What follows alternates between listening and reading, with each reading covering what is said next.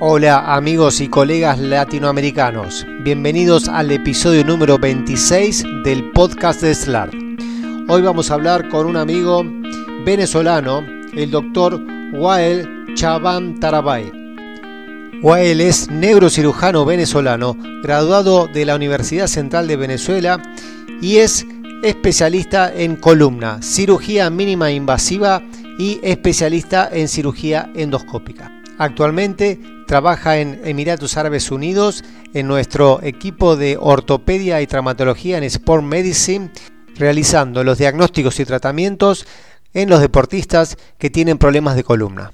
Y hoy vamos a charlar con el Dr. Wael, un tema que para los que hacemos Sport Medicine es bastante desconocido con respecto a los diagnósticos y los tratamientos. Entonces hoy invitamos al Dr. Wael para que nos informe y nos diga cómo tratar este tipo de pacientes. El tema elegido para hoy es patología lumbar en deportistas. Hola Wael, buenos días. La comunidad SLAR de toda Latinoamérica te da la bienvenida. Uh, hola Sebastián, bueno, muchas, muchísimas gracias por la invitación. Este, me siento privilegiado de, estar en el SLAR y, y, bueno, poder aportar un poco de, la experiencia y conocimiento que hemos adquirido durante estos años en el tratamiento de la patología lumbar discal, especialmente en deportistas. Bueno, muchísimas gracias por tu tiempo. Vamos a empezar a hablar eh, directamente de los pacientes que nos vienen a ver en consultorio. Eh, hay dos tipos de pacientes, una patología traumática o patología crónica. En general, eh, nuestros pacientes son de dolores lumbares crónicos que empezamos a hacer tratamientos o diagnósticos y no le damos en la tecla. Entonces, ¿qué nos aconsejás un paciente con dolor lumbar, un deportista de alto nivel competitivo? ¿Cómo empezamos eh, a estudiarlo? ¿Cómo empezamos los tratamientos? Eh, bueno, sí, es, un asunto eh, muy importante definir el, sentido propio de la patología. Cuando tenemos un paciente, especialmente un paciente deportista, lo primero que, debemos definir es si, este dolor lumbar está acompañado de algún tipo de radiculopatía o no. Normalmente los dolores lumbares aislados eh, no son una patología discal propiamente, sino más bien es una, patología articular o una patología muscular. Eh, en la patología muscular en los deportistas ya no sería por, debilidad muscular, sino por eh, eh, eh, un músculo exhausto, un músculo cansado, un músculo agotado, que está generando el dolor lumbar. Ahora, en los pacientes deportistas, cuando el dolor lumbar está acompañado de una, radiculopatía o mejor conocido, dolor radiado hacia uno de los miembros inferiores, o, lo que conocemos como ciática, ya sí tendríamos que pensar en una patología discal lumbar y no en una patología articular o una patología muscular. ¿Cómo hacer la diferencia con respecto a los tratamientos? ¿Cómo haces el diagnóstico? Bueno, eh, eh, Definitivamente es un, es, un, es un, tema muy controversial hoy en día de que si el paciente necesita una radiografía o no necesita una radiografía. Normalmente los, los pacientes con, eh, con, dolor lumbar aislado no necesitan ningún estudio imagenológico. El examen físico eh, suele aportar los datos necesarios para tratar a este paciente. Ahora, eh, cuando este dolor lumbar está acompañado de, una patología o, de síntomas radiculares, definitivamente el gold estándar para el diagnóstico es la resonancia magnética lumbar. Eh, es eh, la, patología, el, perdón, la, radiografía no aporta muchos datos en los casos de, de dolor lumbar con radiculopatía definitivamente no aporta muchos datos. A menos que haya una, una, lesión de la pars, donde, donde hay, un, hay una espondilolistesis, donde hay un desplazamiento de la vértebra, pues, pues podría aportarnos algo de información, pero en definitiva, el gold estándar para el diagnóstico de la patología discal lumbar es la resonancia magnética lumbar. En deportistas es frecuente de ver espondilolistesis grado 1, grado 2 o espondilolisis. ¿Cómo aconsejás para empezar con el tratamiento de diagnóstico y tratamiento en este tipo de pacientes? Bueno, cuando, cuando hablamos de una eh, espondilolisis. O una espondilolistesis, eh, ya, ya en, la mayoría de los casos es, de tratamiento quirúrgico realmente. Eh, la mayoría de los las espondilolistesis en, los pacientes que, tienen actividad deportiva es, es discapacitante. El paciente puede desempeñar la actividad deportiva hasta cierto punto, pero no más de allí. Y, eh, en, el sentido de, este paciente poder desarrollarse eh, más eficientemente en su carrera deportiva, la mayoría de los casos necesitan fusión lumbar. Y sinceramente estos pacientes que, van, que llegan a fusión lumbar difícilmente eh, regresan al mismo nivel de performance antes de la cirugía o antes de diagnosticarse la, inestabilidad lumbar. Yo te hice esa pregunta porque no es un tema menor para nosotros afrontar el paciente en el consultorio y plantearle que después de una cirugía lumbar, por una estabilización, por una listesia, una espondilolisis, probablemente no vuelva al mismo nivel o tenga que dejar la actividad deportiva que venía haciendo, ¿no? Eh, sí, claro, eh, pero nosotros estamos abordando un tema, Sebastián, que es, digamos, el menos frecuente en deportistas. Cuando tú tienes una lesión de la pars, o sea, una lesión ósea con una espondilolistesis, ese es el menor de los casos. Nosotros tenemos la patología discal lumbar, que es la más frecuente en deportistas, ¿no? Y ahorita tenemos, en estos momentos, tenemos eh, un montón de opciones quirúrgicas mucho menos invasivas que la artrodesis, mucho menos invasivas que la cirugía abierta, mucho menos invasivas que la cirugía microscópica. Y tenemos en estos casos opciones como la cirugía endoscópica de columna. Si hablamos de patología discal lumbar, entonces, ¿cómo dividís las patologías y de qué tipo de, patología estás hablando eh, para hacernos un panorama y una clasificación de estas lesiones? Bueno, cuando tenemos la, patología, hablamos de patología discal lumbar, estamos definiendo el término al disco intervertebral. Es una lesión del disco intervertebral que, por supuesto, eh, eh, es, está dividida en estadios. ¿no? Tenemos desde el estadio que es la patología degenerativa lumbar, tenemos la ruptura del disco intervertebral, tenemos la hernia discal lumbar, que es cuando el contenido, el núcleo pulposo, ha perdido su confinamiento dentro del espacio intervertebral, y tenemos la patología más avanzada degenerativa lumbar, que ya estamos hablando de estadios Firman 3, 4 y 5. Este, cuando hablamos de pacientes deportistas, normalmente la patología discal lumbar incapacitante para estos pacientes es el desplazamiento del disco intervertebral o lo más comúnmente conocida como hernia discal. En protusiones discales no, que no llegan a ser hernias, eh, ¿aconsejás hacer tratamientos conservadores o con eh, bloqueos eh, lumbares, con corticoides, con PRP, con anestesia? ¿Qué tipo de tratamiento aconsejas para este tipo de lesiones? Muy interesante la pregunta, Sebastián, y muy controversial al mismo tiempo. Este, las protrusiones discales, la ruptura del disco, en la mayoría de las ocasiones eh, provocan algo conocido como eh, dolor discogénico. El dolor discogénico eh, no tiene un gold estándar de tratamiento hoy en día. y sí, evidentemente, independientemente de la patología discal, todo paciente tiene que pasar por tratamiento conservativo primero, no menos de seis semanas de tratamiento conservativo. La mayoría de los pacientes mejora, la gran mayoría de los pacientes mejora, incluyendo estos pacientes con ruptura del disco sin una compresión nerviosa debido a la salida del núcleo pulposo que puede generar compresión sobre las estructuras nerviosas. Estos pacientes con, dolor discogénico, la mayoría sí mejoran con tratamientos conservativos. Ah, hay un número, eh, una proporción de más o menos el 15% que no mejoran. Estos pacientes sí podemos entrar en un protocolo más invasivo. Eh, en cuanto a, este protocolo, eh, generalmente se comienza con inyecciones epidurales o intradiscales de esteroides eh, los otros tratamientos biológicos como PRP, el conocido Goldic, eh, eh, son tratamientos que todavía no, no, hay una, una, evidencia científica detrás de ellos que, que, prueban alguna diferencia con los pacientes que han recibido tratamiento conservador.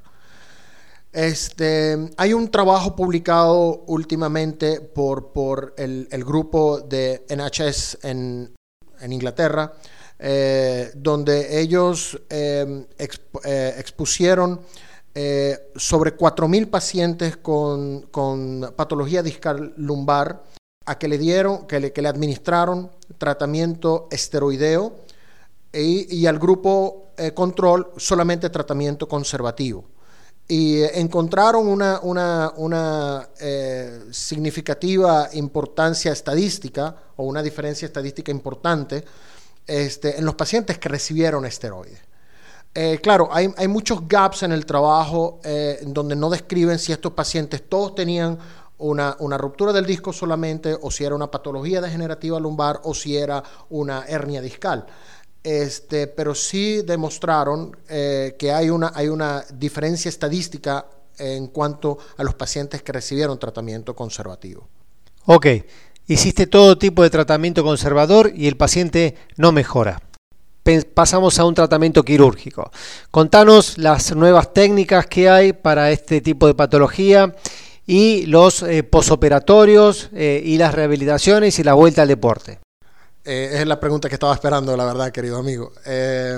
bueno, fíjate, hoy en día el gold estándar hasta, hasta hace poco, o sea, hasta hace muy poco tiempo era eh, la eh, microdisectomía, ¿ok? O em, eh, la disectomía abierta eh, con mejoramiento de la visualización usando el microscopio, ¿ok?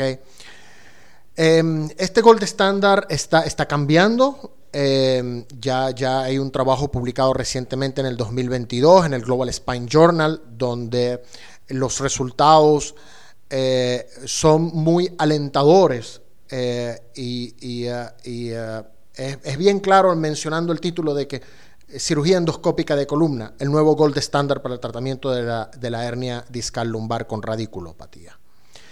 La cirugía endoscópica de columna ha, sido un, game changer en el tratamiento de la, patología discal lumbar.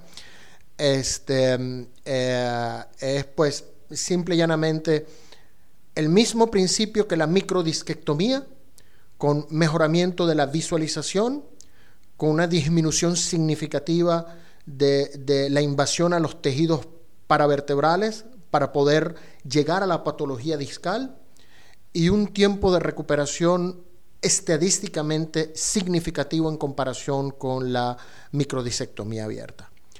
Eh, nosotros realizamos la cirugía endoscópica de columna en day case, o sea, un procedimiento ambulatorio, independientemente si el paciente va a anestesia general o anestesia local y sedación. El paciente eh, regresa a sus actividades laborales al cabo de una o dos semanas, cuando estamos hablando de un paciente con actividad laboral. En cambio, con los pacientes deportistas nosotros esperamos seis semanas, por lo menos, para que él pueda iniciar sus actividades deportivas. Em, eh, los resultados de la, realización de la cirugía endoscópica este, nos, también nos ha aportado eh, menos complicaciones.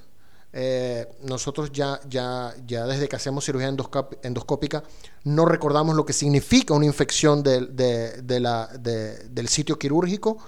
Eh, esta, esta, complicación se ha reducido casi al 0%.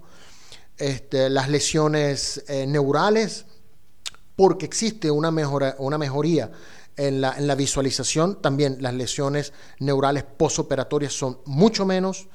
Eh, tenemos un ODI, un Oswestry eh, Disability Index, index eh, igual o mejor que en la cirugía microscópica de columna. La escala visual analógica para el dolor de espalda postoperatoria es mucho menor en los pacientes con cirugía endoscópica de columna y la radiculopatía es igual eh, comparada con los pacientes que hacen eh, microcirugía o microdisectomía. Em, con respecto al el, regreso a las actividades laborales, es mucho más corto en los pacientes con cirugía endoscópica de columna y la tasa de complicaciones también es menor. Perfecto. Las vías de abordaje, eh, hay distintos eh, tipos de vías de abordaje, yo tengo entendido para las cirugías endoscópicas, depende dónde esté la hernia discal, ¿es así? Veo que estás muy orientado en el asunto, amigo Sebastián. Este, sí, definitivamente.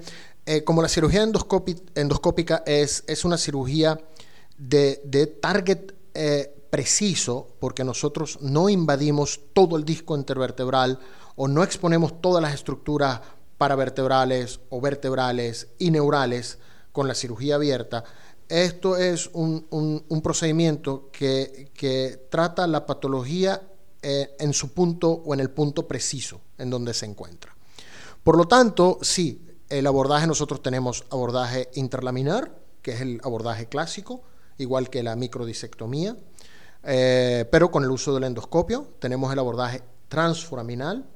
Hay otra técnica que es la técnica biportal, que la usamos para, para las descompresiones de, en, las estenosis de canal, que es una patología poco frecuente en, en, los pacientes deportistas, pero es muy frecuente en los pacientes de, la, la, de la tercera y cuarta edad. Este, eh, tenemos las fusiones asistidas endoscópicas y, por supuesto, cada una tiene su, tiene su indicación. Por ejemplo, la patología, el, abordaje, perdón, el abordaje transforaminal está más orientado a, la patología discal desde L4, L5 y los niveles superiores. La patología interlaminar, eh, obviamente que se puede realizar a todos niveles, a todos los niveles, pero es preferida en el nivel L5, S1 y después en el E4, L5. Eh, si comparamos el, nivel de invasión de ambas, ambos abordajes, ya sea interlaminar o transforaminal, eh, podemos decir y asegurar que el abordaje transforaminal es menos invasivo a las estructuras paravertebrales que el abordaje interlaminar. Sin embargo, dependiendo de la patología, dependiendo de su ubicación, dependiendo de la estructura ósea vertebral, el interlaminar puede ser inclusive menos eh, invasivo que el abordaje transforaminal. Pero en, regla general, el abordaje transforaminal es preferido al interlaminar en los niveles L4, L5 y hacia arriba, y el interlaminar es preferido al transforaminal en el espacio L5, S1. Nosotros trabajamos en un equipo de ortopedia y traumatología en Sport Medicine acá en Abu Dhabi y Dr. Wael trabaja en nuestro equipo full time. O sea, es muy importante tener un especialista de columna, especialista en Sport Medicine, porque tenemos muchos pacientes y eh, es fundamental la rehabilitación en la vuelta a las actividades laborales o deportivas. Es impresionante ver a los pacientes eh, caminar el mismo día de la cirugía sin dolor, eh, y hasta hay algunos pacientes que son de tratamiento ambulatorio, se van a la casa el mismo día. Eh, así que muchísimas gracias, Wael, por tu tiempo. Quiero que, hagas un, alguna reflexión, algún tip que te quedó o algo que quieras mencionarnos. Eh, definitivamente, la patología discal lumbar en deportistas existe, es, es incapacitante en muchas ocasiones por el temor a la cirugía y al tratamiento físico, los pacientes deportistas condenan su carrera para no sacrificarse a una cirugía, pensando que igualmente van a, van a perder su profesión y esto con, eh, con certeza, con seguridad podemos decirle a nuestros pacientes deportistas que no es así que sacrificarse a una cirugía mínimamente invasiva de columna para resolver su patología discal que está incapacitándolo y que está deteniendo su progreso en su carrera profesional, puede ser manejado tranquilamente. Eh, la primera opción y la, y la opción que más confianza le tenemos en cuanto al desarrollo y, en cuanto al, crecimiento de la, de, la de la carrera profesional de este paciente es ofrecerle cirugía endoscópica de columna. Y podemos asegurarle que después de haber realizado o haber experimentado una cirugía endoscópica de columna de manera satisfactoria, eh, puede volver a sus actividades deportivas en seis semanas. Bueno, Wael, muchísimas gracias. Eh, te saludo en nombre de toda la comunidad SLARD y eh, bienvenido a todos los congresos que organiza la sociedad, que son muchísimos en toda Latinoamérica.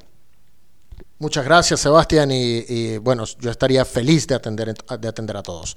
Gracias a toda la comunidad y espero que la información les sea de, de su utilidad. Bueno, amigos latinoamericanos, espero que hayan disfrutado de este episodio y de que hayan sacado algún tips para su práctica diaria con sus pacientes en Sport Medicine. Eh, no dejen de enviarme sus comentarios a mi email sebaordu.gmail.com mencionando alguna sugerencia, algún tema que quieren discutir o si alguno está interesado en, directamente discutir algún episodio conmigo, eh, siéntanse libre de enviarme un mail y mm, con todo gusto lo haremos. Les mando un abrazo grande, Sebastián Orduna.